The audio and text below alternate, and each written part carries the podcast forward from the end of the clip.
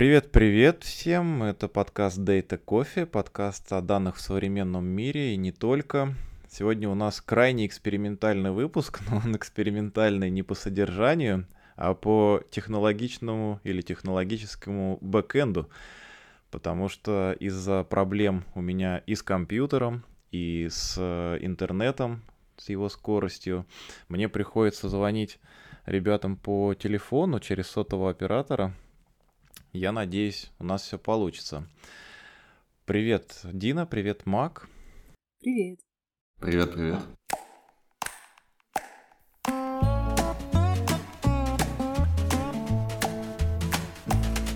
У нас сегодня, я думаю, как многие догадываются, не гостевой выпуск, а новостной. Попробуем обсудить э, несколько тем, которые особо э, захватили наши наше сознание за последние пару недель.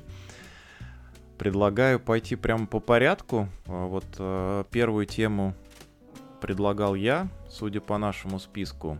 Я даже не знаю, насколько много и что-то интересного, может быть, можно сказать, но вообще сама суть такого рейтинга, мне кажется, наталкивает на определенные размышления и подсказывает, какие тренды сегодня в мире. Новости это про топ-100 компаний, которые работают в облаке. Э, этот топ-100, как и другие топ-100, э, готовит Forbes. Вообще там много новых для меня, честно говоря, имен. Я не знаю, как для вас. Есть какие-то, конечно, уже примелькавшиеся ребята, например, Canva или Databricks но много и всяких необычных наименований, и, собственно, наверное, это связано больше со сферами их деятельности. Некоторые компании там из э, рекламного бизнеса, э, и, еще что там интересного было, э, сервис для контракторов, для подрядчиков. Ресторанный бизнес. Ресторанный, да. Я, кстати, вот не знаю, Мак, ты не в курсе, у вас популярна вот эта платформа, например, для ресторанного бизнеса? Я хотел сказать, что сейчас сказать, что я название Toast вижу впервые. Я не знал, что вообще фирма существует. Во-вторых, хочу сказать, что, в принципе, э, в Германии конкретно и в Европе в целом э, вся цифровизация сферы услуг, она значительно отстает от Восточной Европы и от России. Э, поэтому, к сожалению, нет, не распространена и уж тем более не является именем, да, как я понимаю, в технологическом секторе судя по капитализации этой компании Toast, составляющей 896 миллионов долларов, нехило, мне кажется. Вот. И кроме того, они промотят свое э, решение как Cloud Only. Мне интересно в этом э, рейтинге первый вопрос мой, как я не очень понял. Э, я правильно понимаю, что эти компании осуществляют всю свою деятельность, опираясь на облачные технологии? Или все-таки некоторая их деятельность э, не опирается на облако?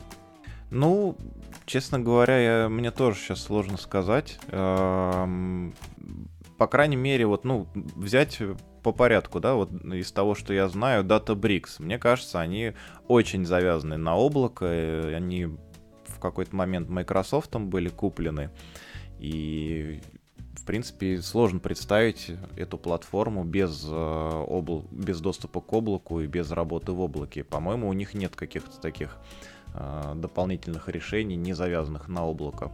Но при этом в этом списке четвертым номером идет HashiCorp, и, в принципе, их, конечно, многие продукты на облако завязаны, но при этом это не означает, что их нельзя использовать без облака.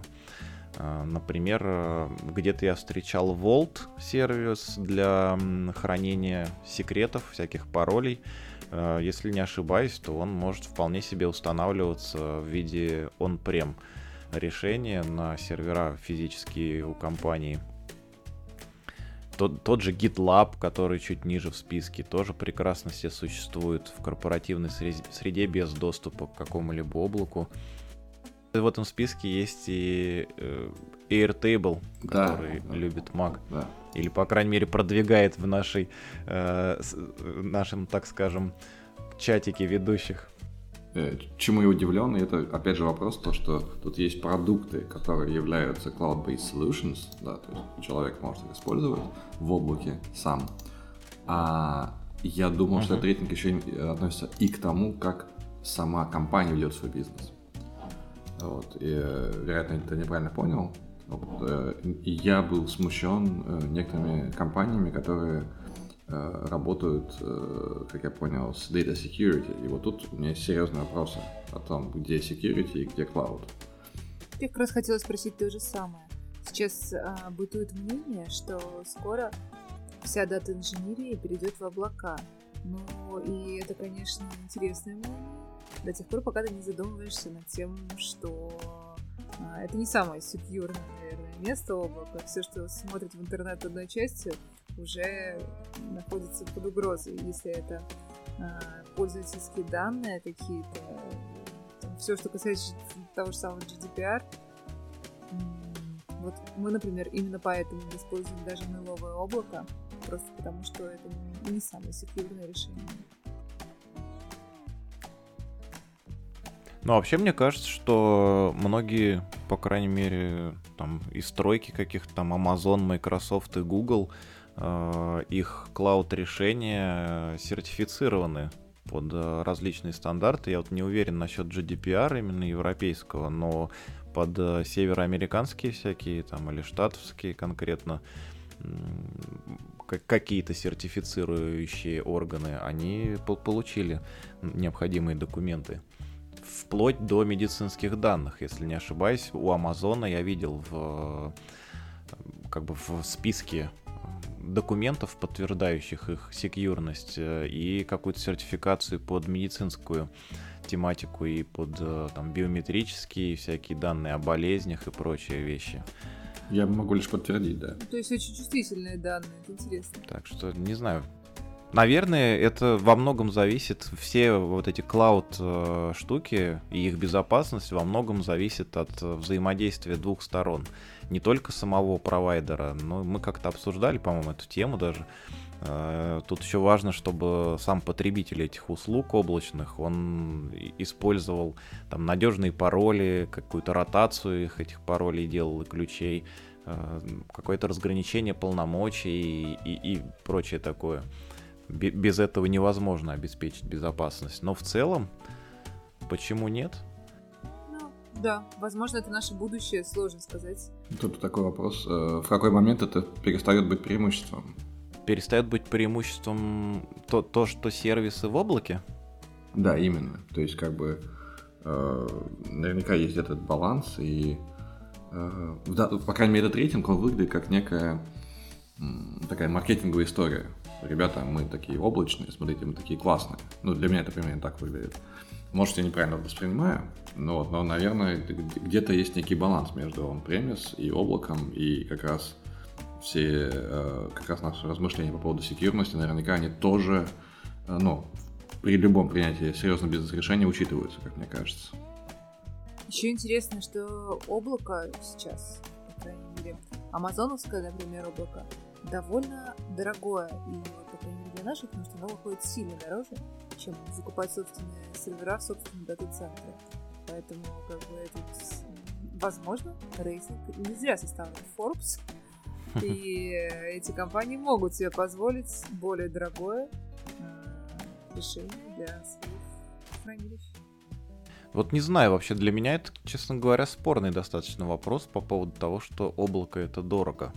Наверное, облако легко может быть дорого, если ты там криво как-то настроишь его или не предусмотришь там или там необдуманно включишь какой-нибудь автоскейлинг где-то и наподнимаешь кучу серверов и потом получишь отличный счет с множеством нулей. Но в целом, мне кажется, можно гораздо экономнее и дешевле э, какой-то сервис получить в облаке за счет всевозможных резервируемых инстансов, э, за, за счет того, что можно просто выключать какие-то вещи, когда тебе это не нужно. Когда у тебя куплен физический сервер, ты, ну, даже если ты его выключишь, ты все равно за него деньги заплатил уже. А за виртуальную машину, мне кажется, с виртуальной машины можно достаточно гибко планировать и расходовать ресурсы. Ну, наверное, зависит действительно от того, как именно покупается железо. И если вам нужен там три небольших сервера, конечно же, это будет менее выгодно, чем облако. А если вам нужна целая, не знаю, сот, сотни стоек в своем дата-центре, они будут уже по оптовым ценам. Ну да, да, тут еще важно, чтобы э, эта сотня серверов в вашем собственном дата-центре э, нагружена была постоянно. Мне кажется, вот это тоже влияет. Ну, кажется, тут как раз достаточно автоскейл включить, чтобы она была нагружена. Не, ну просто может у тебя не, не быть задач. Хайлот можно устроить на пустом месте. Это же известно. К счастью или не к счастью, да, у, у нас всегда есть чем и кем загрузить наши мощности. Ну, это хорошо. Да, мне кажется, у крупных, да, безусловно, у оптовых пользователей, да, которым нужны очень большие мощности, им будет выгоднее железо такое иметь. Так, ну что, пойдем дальше. Интересная новость. А, меня, честно говоря, даже в какой-то степени повеселило. Не знаю вообще. такие наблюдения никогда лично почему-то у меня не доходит э, мысль, да, и разум, чтобы вообще в эту сторону размышлять. Но вот э, ученые выявили связи между внешностью и уровнем дохода. Э, вы как, почитали про эту новость? Что вы про это думаете? очень-очень э, интересная новость, потому что к ней можно подойти с, таки, с, так, с такого количества сторон интересно. Например, э, в чем, собственно, состоит новость? Э, ученые выявили такую закономерность. Э, рост мужчины прибавляет к его доходу по 1000 долларов в год за каждый сантиметр. А у женщины такой корреляции не выявлена. Выявлена другая. А, каждая лишняя единица ИМТ отнимает примерно на 1000 долларов годового дохода. И тут вот вопрос, что с чем сравнивали? Э, смотря оригинальную статью, у них модель э, семейного дохода. То есть они пытались создать, э, по сути, регрессионную модель в зависимости от эм, факторов. Я, я не вижу всех факторов, надо читать статью подробнее. Но в том числе факторы, где учитываешь внешность человека. То есть это речь идет о семейном доходе. Ну, понятно, что... Я, я не знаю, учитывали ли они доход single person. Надо посмотреть отдельно. Но, во-первых, сама формулировка задачи, она хоть и э, не, стра- кажется странной и изначально провокационной, мне кажется, она в некотором образом э, верна э, в том плане, что если такие закономерности действительно есть, то это, наверное, говорит о некой настроенности наших нейросетей, внутренних, мозговых, на какую-то, ну, на подобные корреляции. Может быть, это касается европейских или нет. Э, к сожалению, как мне кажется, маловато данных. То есть написано о 2383 э, людях в выборке, что, как по мне, кажется, крайне мало выборкой для подобных э, изъяснений. Э, к тому же вариативность выборки надо читать. Но вопросов на самом деле много.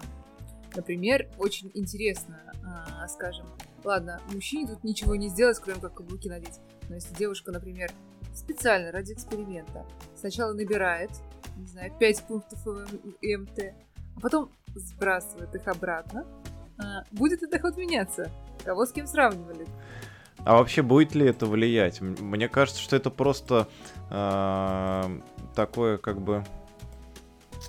Я, я не уверен, что для отдельного какого-то объекта исследований можно будет вот такое изменение получить. То есть э, человек, уже получая какой-то доход, он э, вряд ли его изменит просто за счет там изменения роста или веса. Мне кажется, это уже сформировавшаяся какая-то такая, ну не константа, но какая-то относительно слабо изменяющаяся величина. Мне тут э, что-то подумалось, а можно ли, в принципе, зная такую э, корреляцию между этими параметрами, вот есть же сейчас модно вводить региональные коэффициенты. Когда вы находитесь, допустим, не в регионе присутствия компании, то вы можете там либо пониженный коэффициент к доходу получать, либо повышенный, если в вашей местности в среднем там зарплаты в данной сфере или в данной специальности и для этого грейда выше. А можно ли под это прикрутить еще и связь с внешностью там или с э, весом или с ростом? То, то есть если у вас там рост пониже, то вам надо доплачивать эту тысячу долларов в год. Это забавно, то есть а, как это в нынешние времена модно, ущемиться на тему своего роста или веса, да, и попросить за это компенсацию. Да, да. Ну, понятно, что всем хочется быть высокими, стройными, умными, богатыми. Ну да, но тут, тут еще нужно, мне кажется, исследование, конечно, как э, Макс справедливо заметил, которое более э, какую-то серьезную выборку будет включать, и потом на основе этих исследований какие-то э, лоббировать всякие законодательные акты. Но было бы интересно, мне кажется. Там и ущемляться проще. Хотел сказать, что я сейчас смотрю на исходные данные э, и смотрю на факторы, на предикторы, которые они использовали. Э, и среди них есть, э, собственно, уровень образования и занятость. Кроме того, есть, например, исследование по модели машин. Вероятно, это включалось в, собственно, не в предикторы, а в результирующую, в целевую функцию.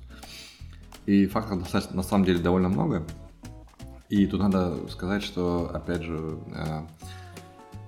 вывод переводной статье, он немножко провокационный. А, вообще-то говоря, одной из результатов, одним из результатов статьи является то, что а, ребята предлагают некий унифицированный а, унифицированную систему подсчета внешности. То есть они говорят, что вот мы взяли множество факторов, там, э, не знаю, размер обуви, размер, э, длину штанов э, и так далее, то есть э, все, все, возможные, я так понимаю, измерения обычные, то есть не сантиметром мерили, да, а вот, хотя тут на самом деле сантиметрах, но возможно это стандартизированные размеры, э, то есть там грудная клетка, э, там, бедра, таз и так далее, и э, они все эти предикторы упаковали, в, я так понимаю, в одно, в один вектор каким-то образом, компактный. То есть это мы сделали такой небольшой encoder-decoder модель, где вся внешность упаковывается в изящный вектор, который можно сравнивать. Вот. Э, вероятно, в этом один из статьи, что мы смогли э, компактно презентовать все возможные э, вариации внешности. Единственный, как мне кажется, минус их выборки то, что я здесь не вижу людей не из штатов. То есть это выборка на, на людях из штатов. Однако здесь есть э, я вижу э, национальность, или пока не, э, раса, раса, вот. А, то есть европеоидная, э, не европеоидная, азиатская и так далее. А, и вот, как мне думается, в, наверняка в тексте что-то про расу должно быть указано. Либо нет фактор не учитывали вообще, потому что, как мы знаем, использование этого фактора может вызвать... Это опасно. Да. Но в то же время... Не дай бог, нейросеточка выделит какой-нибудь а, принцип, по которому, да, они распределяются, это так себе идея. Прикиньте эту тему еще совместить с той веселой историей о компании Xolo. И просто если человек на- начинает там, а, ну, расти вряд ли, но, например, если девушка похудела, ей придется прибавлять зарплату, значит, надо срочно ее из, из штата выводить. А если она начала набирать вес и не заметила этого, то, может быть, она беременна, еще этого не знает, и тоже нужно срочно водить ее в штат. Неплохо, неплохо. В, любо... в любой непонятной ситуации выводить девушку из штата.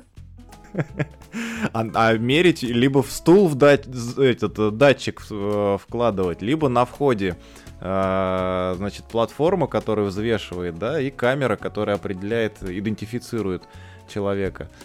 Точно, камера, которая как этот самый вектор внешности, вот, желательно вне зависимости от того, что одето на человеке. И мы все ближе продвигаемся к социальному рейтингу в офисах. Только не на основе кредитной истории, а на основе того, что ты с утра ел. Или не ел, стремясь к большему доходу. Слушайте, а по, по поводу, кстати, оценки и определения в, по внешности идентификации человека, у нас еще одна новость э, была про московское метро. Э, да, новость, как я понял, короткая э, и емка. Э, с 15 октября пассажиры московского метро смогут оплатить за проезд лицом на любой станции. То есть я так понимаю, что это новость от Департамента транспорта Москвы. Вот. И вначале это будет некий, некий тестовый запуск. Прочитав эту новость, мне стало не по себе лично. То есть я сразу подумал о том, что мы и так знаем, что в Москве достаточно много камер, и их очень много, да.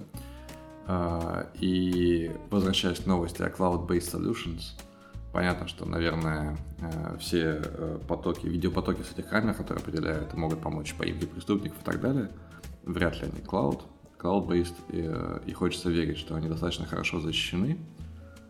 А, однако, когда мы заходим в зону не только правоохранительных органов, но и в зону, получается, оплаты, оплат и э, обычных транзакций между людьми, тут как будто бы планка безопасности становится ну, резко э, еще выше. То есть я, если я, наверное, внутренне, лично я готов к тому, чтобы мое лицо распознавали и сравнивали это с базой преступников, э, то если я узнаю, что мое лицо утекло и им будет кто-то еще оплачивать проезд на метро, хорошо, если метро, а не что-то еще, то тут э, у меня начинаются сомнения не только морального характера, но и чисто физического, что, что будет с моими деньгами, и с аккаунтом, привязанным к моему лицу, и, в общем, как привязка это работает и подобные вещи. Я один с такими сомнениями или нет? А еще, учитывая, что у тебя у тебя есть злой брат-близнец, который будет специально кататься на метро, чтобы потратить все твои деньги. Да, входить и выходить со станции. На самом деле меня интересует другой вопрос. Ты снимаешь э, маску, чтобы тебя распознали, и с тебя снимают мало того, что деньги за проезд, а еще и штраф за то, что ты в метро без маски. Отлично. Когда Макс сказал, что его лицо будут сравнивать с базой преступников, первая моя мысль была, главное, чтобы эту, это лицо не добавляли в базу преступников. Кстати, это интересно. Я, я тут вспомнил еще, а, мы как-то обсуждали новость по поводу мастер-лиц. Тоже где-то в Штатах в каком-то универе, по-моему, а, придумали, сгенерировали. А, можно ли будет этой системой мастер-лиц пользоваться еще для этого фейспея на турникетах в московском метро? Какая защита от этого предполагается? И какое, какое лицо они используют для тестового запуска? У них же есть наверняка кто-то, кто, кто тестирует это на себе с безлимитным проездом метро. Интересно, интересно, конечно, во что это выльется. Ну, да, на самом деле, мне кажется, даже, как сказать, я, я не уверен, что это очень такое своевременное решение.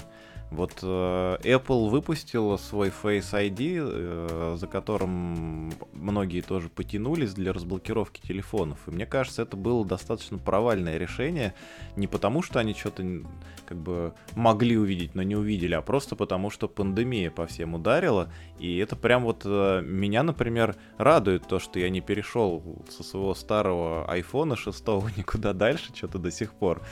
И я прям почувствовал себя привилегированным пользователем систем платежей, потому что мне достаточно просто палец приложить к телефону. А многие, у кого доступно только распознавание значит, э, по лицу в телефоне для платежей, мне кажется, столкнулись с немалыми проблемами. И вот этот запуск в метро такой же, по сути, э, технологии, мне кажется, тоже не очень сейчас своевременный, если только мы чего-то не знаем, что знает Департамент транспорта Москвы, и в ближайшее время все быстренько откажутся от масок, прям и, и все. С 15 октября. Да, да. Что касается новых айфонов с распознаванием по Face ID, а, вот буквально пару недель я обновила свои часики, угу. и теперь, если iPhone видит мои глаза, но не видит мой нос, но при этом он чувствует, что часы у меня на руке, а когда они у меня на руке, они авторизованы. Ну, то есть э, понятно, что они на мне. Как только я их снимаю, авторизация сразу включается. А телефон разблокируется, просто у меня часы говорят бзз, так что если телефон разблокируется случайно не мной, часы об этом мне сообщат. Слушай, но если у тебя есть часы, Просто- мне кажется, можно самими часами же платить. Или я ошибаюсь? У меня просто нет Apple Watch. Если дело платье, то да. А если дело в том, чтобы разблокировать Мгм. телефон, чтобы что-нибудь посмотреть, что-нибудь написать, там, не знаю, тогда часы вполне себе вариант. И это стало вот гораздо удобнее, чем постоянно приспускать маску, либо набирать пин-код. Я хотел сказать, что эта новость, она коррелирует немножечко с новостью об Apple, которая, э, как мы знаем, приостановила введение э, той самой системы э, для борьбы с э, сексуальной эксплуатацией э, детей. Вот. э, То есть я так понимаю, что... Я не знаю, почему, с чем это связано. И догадки, которые я читал, они связаны с тем, что это, возможно, маркетинговый Э, ну, то есть большой маркетинговый имидж был нанесен Apple в такой форсированном э, характере введения этой функции. Однако, в то же время, разработки, которые они включили, то есть э, стохастический хэш, narrow hash, я не буду врать, да, то есть narrow hash все-таки, они ну, очень, э, так сказать, дают большой кредит доверия технологии самой по себе, но при этом, как мы видим, э, репутационные издержки, судя по всему, были выше. И отложить все-таки пришлось. Э, Я лишь хотел... Интересно, действительно, с чем это связано. Ну, наверное, у них есть свои цифры, по которым они это подсчитали. Видимо, пока это оказалось здесь невыгодно. Ну и в то же время, видимо, у них есть э, временная, временная некая свобода внедрять эту функцию. Вот, как, возможно, у лидеров рынка. Так что... Но все равно введено-то будет. Посмотрим, на каких условиях. Это правда. Давайте, наверное, перейдем к следующей теме, которая близка к тому, а, что мы сейчас обсуждали. Ну, то есть а, к поимке преступников. Тема такая, ну, достаточно старая, она уже месяца полтора, наверное, или даже два. Но идея в следующем. ФБР сделала безопасным, в кавычках, мессенджер для преступников. Очень круто его продвигала. У них были какие-то свои а, маркетологи-преступники, которые этот мессенджер, который назывался, кажется, Аном, а, продвигала тоже в массы преступные. И в какой-то момент они расшифровали через все бэкдоры собственноручно написанные тысячи тысяч переписок. Кого-то посадили, завели какие-то громкие дела. И в целом, ну, во-первых, это по-моему, очень крутая история. Она больше похожа на какой-нибудь детективный сериал, чем на а, настоящую нашу жизнь. С одной стороны. А с другой стороны, их основная цель была вовсе не в том, чтобы посадить а, вот эту кучку злодеев, которые попались в этот раз, а том, чтобы посеять среди всех остальных недоверие к секретным мессенджерам. Интересная новость. А, Знаете, что мне первое пришло на ум, когда я ее прочитал? Н- Не является ли вообще этот мессенджер аном а, некоторым отвлекающим маневром и такой отвлекалочкой от какого-нибудь другого более известного и более популярного мессенджера? Вообще, после таких новостей э, тень падает на всех. Как будто. То есть доверять никому нельзя, и будем пользоваться голубиной почтой. Ну, как бы голубям тоже доверять не стоит. Голубь в звании майора, да? По дороге к э, твоему собеседнику он залетает еще одно место. Да. Я тут вспомнил недавнюю российскую историю про Телеграм, который долго блокировали за то, что он отказался предоставлять э, ключи для расшифровки сообщений. А потом в какой-то момент э, достигнули согласия некоторого э, Дуров с властями и вроде как перестали блокировать. Это, конечно, можно подтвердить, что ли, или э, объяснить тем, что просто не смогли заблокировать, и надо было как-то из, из этой ситуации выходить. Но могут быть и другие конспирологические теории на этот счет.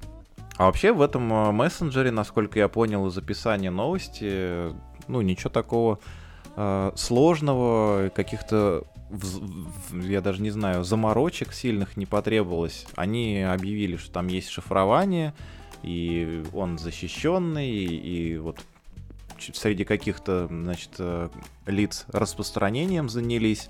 А шифрование действительно там было, просто дополнительно был еще мастер-ключ, э, с помощью которого можно было расшифровать любое такое сообщение. И, и собственно, и все. Мне кажется, очень изящная социальная инженерия. Это очень красиво. То есть сам способ работы, он вызывает, правда, уважение. То есть такая игра в долгую на то, чтобы распространить, посеять доверие к этому мессенджеру. Ну, то есть это, мне кажется, прям красивая такая игра спецслужб, и в этом плане, ну, может только поаплодировать. Это действительно, мне кажется, очень здорово сделано. Как они вообще э, позволили и прошли через какие-то регламентные процедуры и не начинали расследовать, точнее не расследовать, а привлекать каких-то преступников к, за их правонарушение после того, как они узнали? Ну, то есть есть у тебя вот мессенджер, да, подконтрольный тебе. Ты видишь, что начинаются его установки, поймал первого преступника. Установки продолжаются, э, точнее не поймал, а узнал, что он является преступником. Он сделал какое-то правонарушение. Дальше, если ты э, этого преступника привлечешь, то я думаю, неизбежно последует э, как, какая-то молва, да, или слухи, что этот мессенджер не очень оказался надежным, и надо с него слезать. Получается, насколько я делаю вывод, э, ребята из ФБР не стали сразу же этих преступников ловить, как-то их пресекать их а, значит, правонарушения и их незаконную деятельность, а собирали чуть ли не три года или там два года эти данные и делали картотеку, но при этом преступники продолжали общаться и делали свои не очень-то законные дела. Как, как это можно было осуществить? Мне кажется, в Штатах-то э, бюрократия похлеще любой другой будет звучит как а, вопрос, в какой момент ты сольешь свои биткоины. То есть тут э, надо а, четко понимать, к чему именно ты идешь, какой, какой именно, а, какого именно веса рыбку ты хочешь поймать. Ну да, это похоже на работу под прикрытием некого. Они же, я понимаю, все эти операции играются в долгую, и при совершении преступлений, при накоплении улик, и, вероятно, это, к сожалению, один из немногих способов добраться как раз до большой рыбки, да, которая скрыта за множеством сетей. Так что, вероятно, у них есть свои протоколы по этому поводу. Ну, судя по тому, что они пишут, что, вероятно, задержание происходило более-менее единовременно, да, от всех этих э, замечательных злоумышленников, а не постепенно, как раз во избежание того, чтобы вскрылась э, уязвимость в мессенджере, потому что рано или поздно они бы наверняка поняли, в чем дело. Под новостью отличный, кстати. Главное ком- не open это все. Вот-вот, по под новостью отличный комментарий, что это есть open source, а в данном случае это open source. Так, что у нас дальше? Эм, о, да, кстати, беспилотное такси. Мне тоже нравится эта новость. Давайте обсудим. Дина предложила. Дина, можешь рассказать, да, на самом деле новость очень короткая. Я, Яндекс осенью планирует запустить тестирование беспилотного такси в районе Ясенева в Москве. И, ну, на мой взгляд, это очень круто. Раньше э, ездить беспилотным такси по законодательству можно было только в специальной, э, на специальной территории в Иннополисе. Я даже какой в какой-то момент туда приехала, но не успела, не сходила посмотри, по, поездить на беспилотном Яндексе. А, и вот теперь законодательство немножечко изменилось, и скоро можно будет в экспериментальном режиме прокатиться на этом такси. А, по, по мне новость прекрасна. А в Иннополисе, кстати, водитель присутствует в автомобиле в момент поездки? Подозреваю, что да. Потому что алгоритмы пока еще не такие, чтобы верить угу. Потому что я смотрю в этой новости про запуск в Ясенево написано, что вроде все равно там будет какой-то, может, не водитель, но техник или кто-то, кто дол- должен в случае чего на- нажать на кнопку волшебную. Ну, прикольно. А, но самое, на самом деле, грустное вот в этой новости, то есть что может быть вообще грустного в такой новости, скажите, да? Но э, я под такой новостью в каком-то месте наткнулась на такой рассадник лудистов. Столько людей собирались пойти жечь эти машины. Мне стало, на самом деле, просто дико, что в нашем таком классном обществе, где есть оплата метро, ну, сомнительная штука, оплата метро лицом, но тем не менее, там, где есть а, беспилотное такси, там, где а, как только мы все сели в, а, по домам, сразу же стали привозить все домой, курьеры стали вообще упрощать нам жизнь. И вот, несмотря на все эти плюшки цивилизации, все еще остались люди, которые настолько не хотят наступления ничего нового. Вот, мне от этого стало очень грустно. Я, я думаю, верх э, награды, которые можно срубить в такой группе людей, это хакнуть автомобиль беспилотный для того, чтобы он въехал в вышку 5G. Меня, честно говоря, радуют э, такие новости. И технологии, на самом деле, вот глядя именно на такие новости, понимаешь, что технологии все равно на месте не стоят. Хоть и повторяют постоянно нам, что там в каких-то вещах мы можем э, отставать в целом, там от э, Запада, например.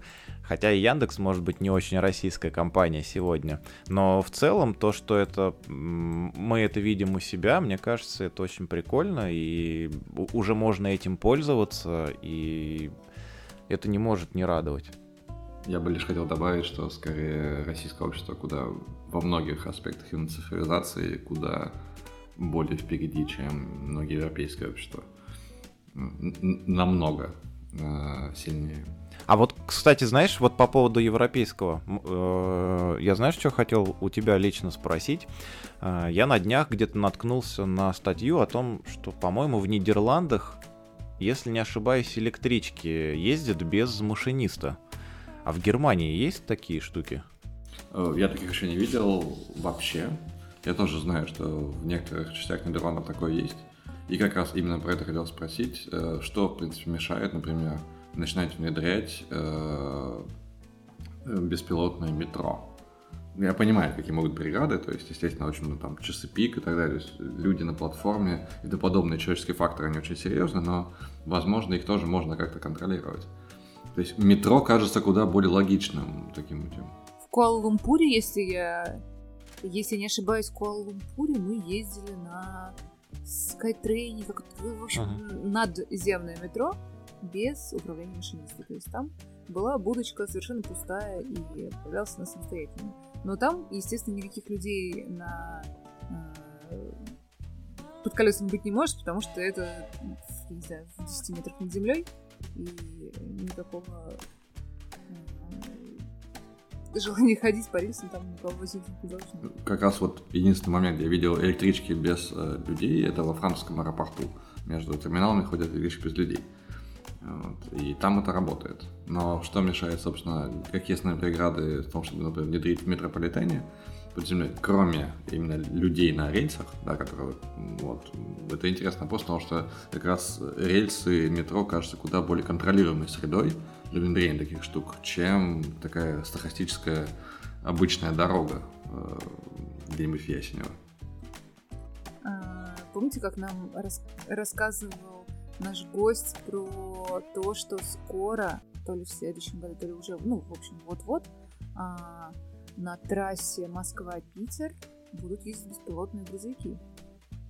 Да, это гораздо сложнее. Mm-hmm. Это, это платник, это не просто рельсы, которые которым маршрут в одну сторону, в другую сторону, и никакой, никакого отклонения влево-вправо нет.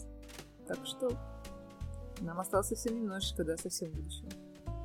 Э, я лишь хочу добавить, что это был Алексей Милехин э, из компании Гласав.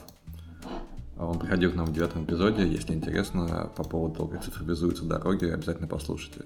Там был совершенно неожиданные, как по мне, э, вопросы и ответы.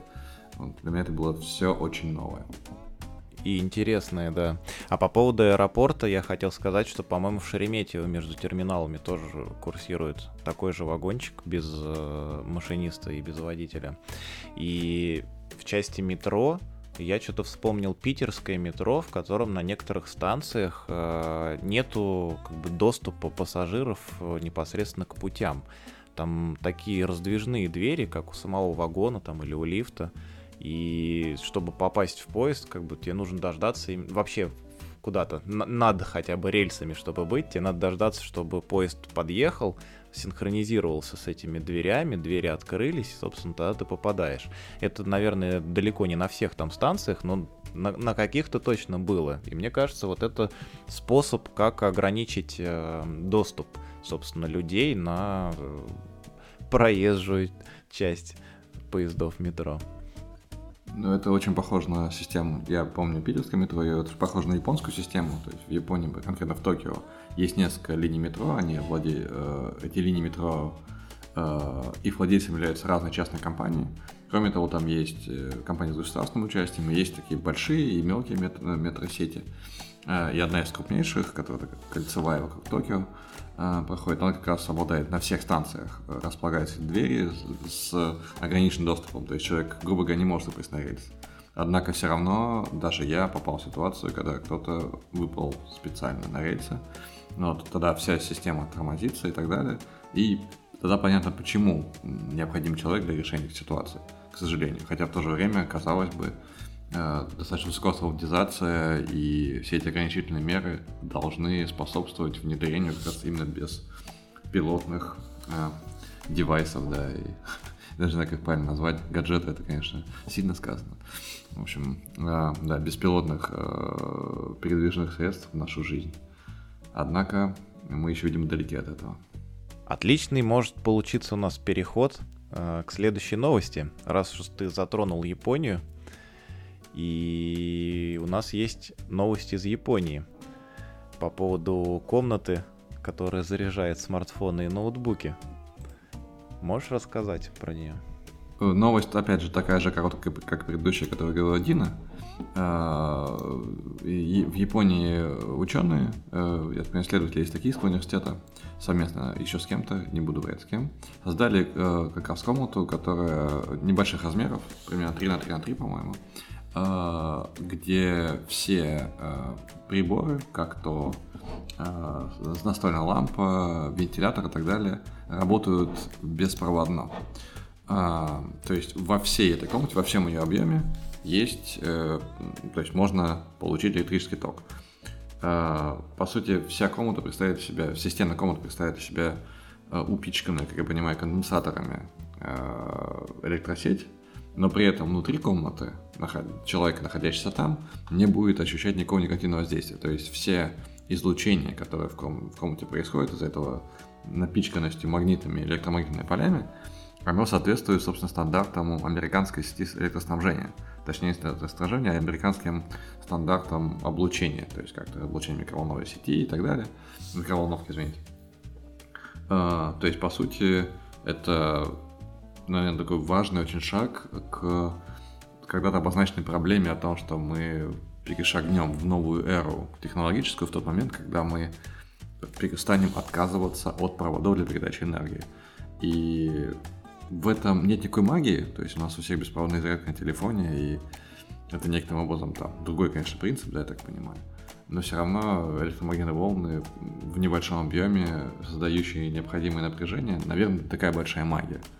Однако, если смочь э, преодолевать барьер энергопотребления, снижать его постоянно, и в то же время там, оставлять достаточно сильные, в данном случае назовем их антеннами, которые излучают электромагнитные волны, мы, может быть, в какой-то момент сможем жить в обществе, где проводов будет все меньше и меньше.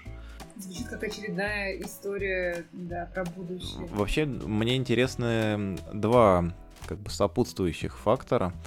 А, во-первых, а, ты упомянул, что там стандартам каким-то американским соответствует все, но все-таки, наверное, на сегодняшний день а, нельзя с уверенностью заявить, потому что исследований достаточно не было проведено, что и именно вот а, эти технологии, которые там используются, этот принцип, в долгосрочной перспективе никак не могут повлиять на человеческий организм.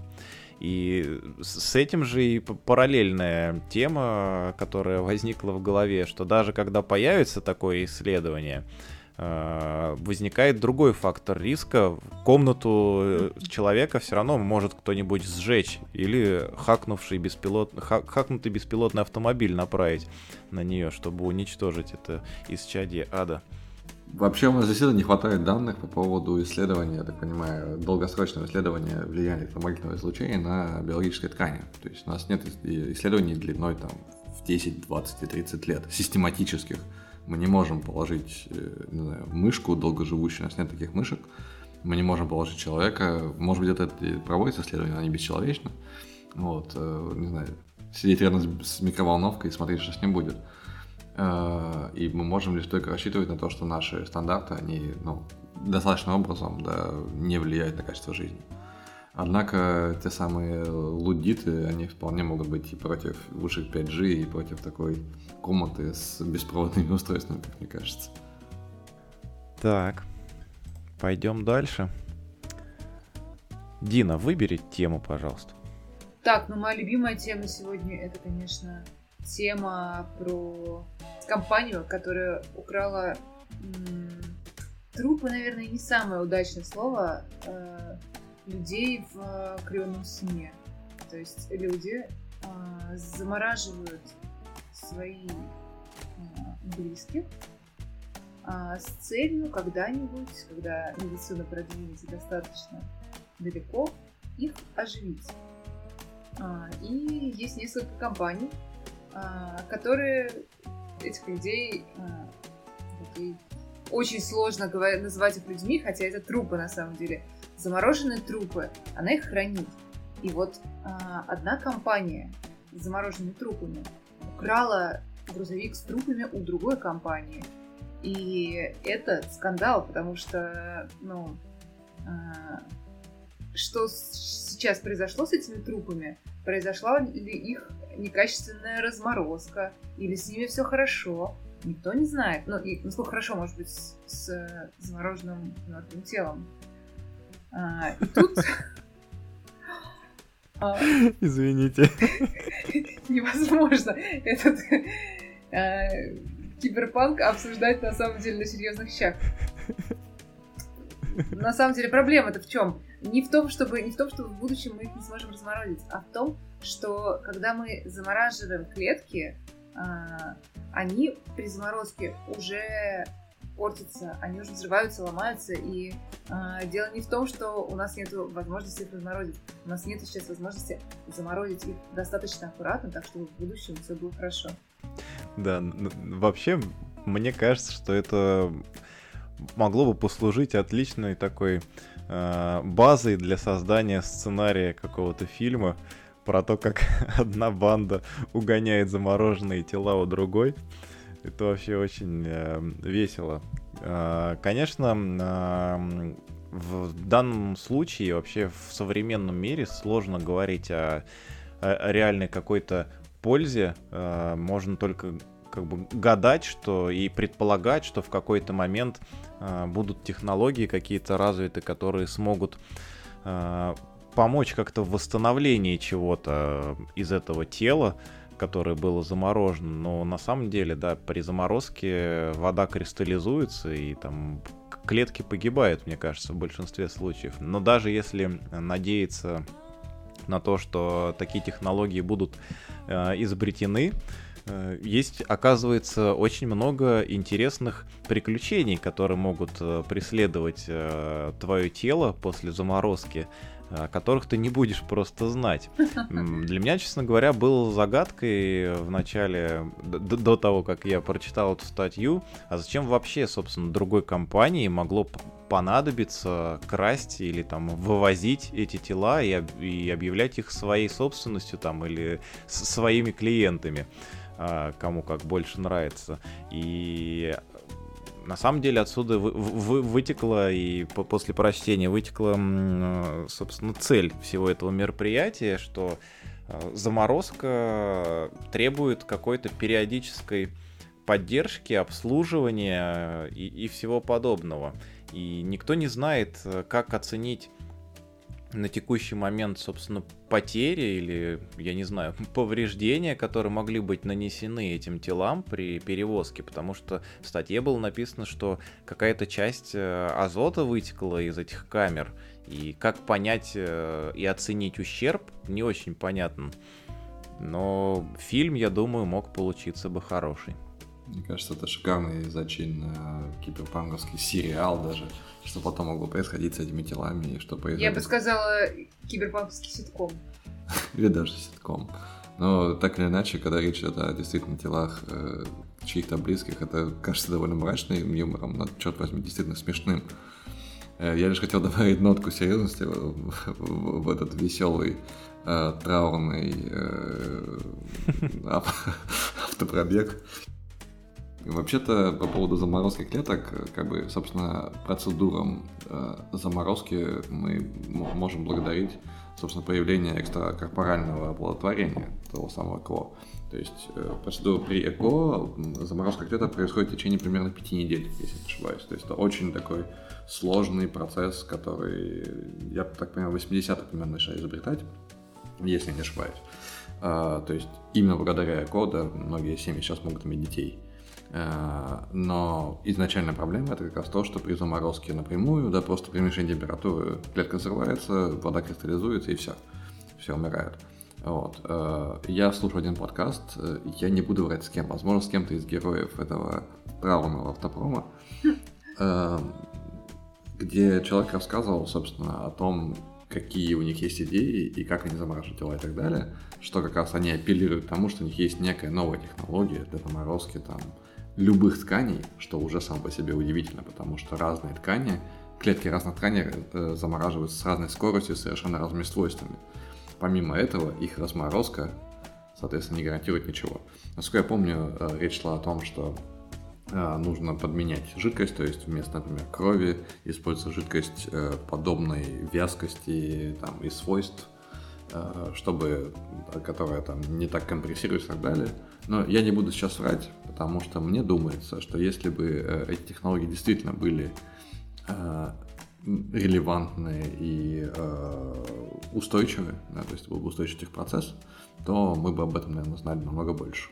Вот. Данный действительно, к сожалению, выглядит э, травным ситкомом и э, такой новостью, над которой мы неловко посмеиваемся, потому что хочется зажать голос, если честно мне. Эм, надеюсь, э, родственники не пострадают э, от э, того, что с делами их родных так обращаются. Однако нужно было тоже иметь некое серию в голове, чтобы обратиться к этим компаниям. Будем посмотреть, какой из этого выйдет ситком.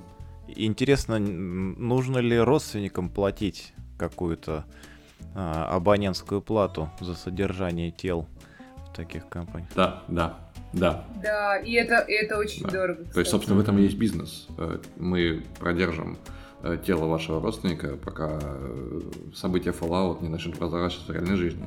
Практически почти такие рекламные лозунги можно увидеть на сайте. Я сейчас подумал, а как можно избежать вот этого участия родственников и их платежей? Наверное, можно какие-нибудь умные контракты, да, с биткоинами замутить, чтобы с какой-то периодичностью платеж компании уходил с твоего счета даже после твоей смерти, и при этом родственники задействованы не были бы. Да, действительно. И пока кто-нибудь не угонит еще очередной автопоезд с трупами уже этих людей. А есть ли смысл угонять автопоезд, если деньги тебе все равно не начнут приходить? Тут нужно угонять э, кошелек э, биткоин, на который эти деньги приходят. А, тел, а тела можно оставить в старой компании. Э, мне кажется, мы можем завершить этот киберпанк короткой новостью про искусственное серое вещество, а именно искусственный мозг, э, который, э, насколько я помню, ученые из Дрездена смогли вырастить. Новость в том, что ученым удалось мутировать, собственно, стволовые клетки так, чтобы они образовали небольшое количество мозговой ткани, ткани, похожей на мозговую по своим свойствам, и процесс был налажен так, что из 345 или скольки-то сэмплов, то есть э, небольших теннисных шариков, эти сгустки, такие тефтельки мозгов размером с теннисный шарик э, было выращено около 350. Примерно 70% из них образовались органеллы, похожие на глаза.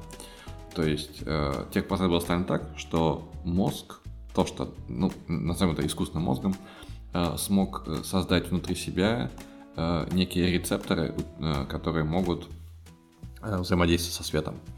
Э, и эта новость изначально звучит довольно киберпанковски. То есть, э, а что если в этом мозге зародится жизнь, а что если в нем появится сознание или подобные этические вопросы. Однако все много прозаичнее, и этот мозг, этот, эта мозговая ткань будет прежде всего использована для изучения болезней глаз. То есть будет понятно, как э, возможно делать правильную замену сетчатки, прижигание сетчатки, подобные вещи. Собственно, процессы изначально формирования сетчатки и других э, поражений глаз, возможно, внешней оболочки, можно будет достаточно хорошо изучать на подобных моделях. Вот. И мне кажется, это шикарная штука, то есть при этом не страдают ни мышки, ни какие-то еще модельные животные, не страдает человек, который подвержен этим операциям, да, и операции могут пойти не так, как хотелось, хотя э, операции, э, в, я так понимаю, в этой области довольно успешны, но все же они бывают конечны, то есть мы не можем несколько раз прижигать сетчатку, там, буквально несколько раз, а дальше уже все. Э, и мне кажется, огромный успех. Можем выращивать искусственные мозги, а потом замораживать их. И интересная тема с этими мозгами, где проходит та граница, когда это смешно, весело и забавно, и другая часть, э, когда это очень страшно и опасно. И непонятно, что с этим делать э, с какой-то гуманистической точки зрения. Очень философский вопрос. Да, мне думается, что ответом на это стали, стали последние события в Техасе, где э, запрет на аборты, я так понимаю, происходит уже после четвертой или шестой недели. И при этом этот запрет э, распространяется в том числе на беременности, вызванные насилием и, или инцестом. И мне думается, вот этот момент, э, вопросы, связанные с тем, когда появляется э, сознание у э, эмбриона да, и так далее, вот они очень четко очерчены Техасским судом. Э, это мрачная новость, как мне кажется, ну, связанная с этим. Но если возвратиться к чисто медицинской тематике, мне, мне кажется, что э, это очень согласуется с вопросами о сильном искусственном интеллекте. Э, у которого есть определенные критерии, по крайней мере, которые мы, человечество, создали э, и сформировали как, как э, некую не только этическую, да, но прежде всего техническую проблему. И едва ли мы, как мне думается, когда-то, по крайней мере, при нашей жизни, наверное, приблизимся к тому, чтобы увидеть приближение того самого настоящего искусственного интеллекта.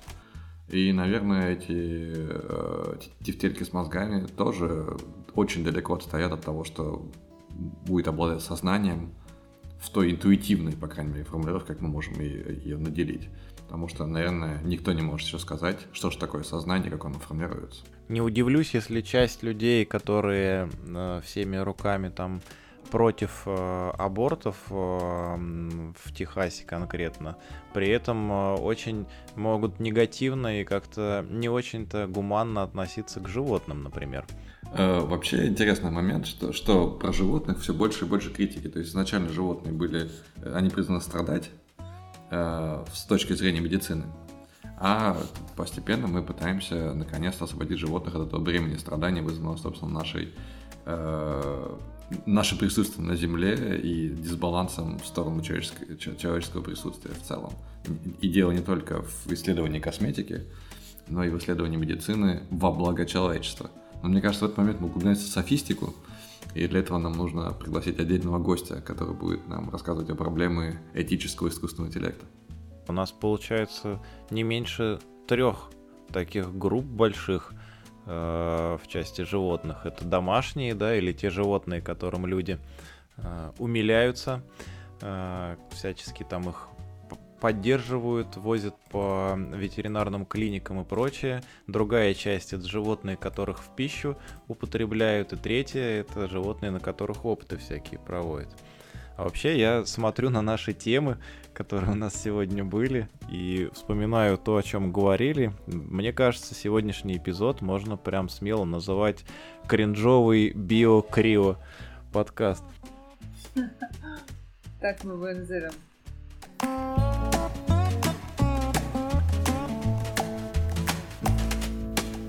Ну что, а, наверное, на сегодня все. Спасибо, спасибо большое уважаемым слушателям, что присоединились к нам. Спасибо моим замечательным э, соведущим. По-моему, сегодня получился классный эпизод. Э, услышимся через неделю.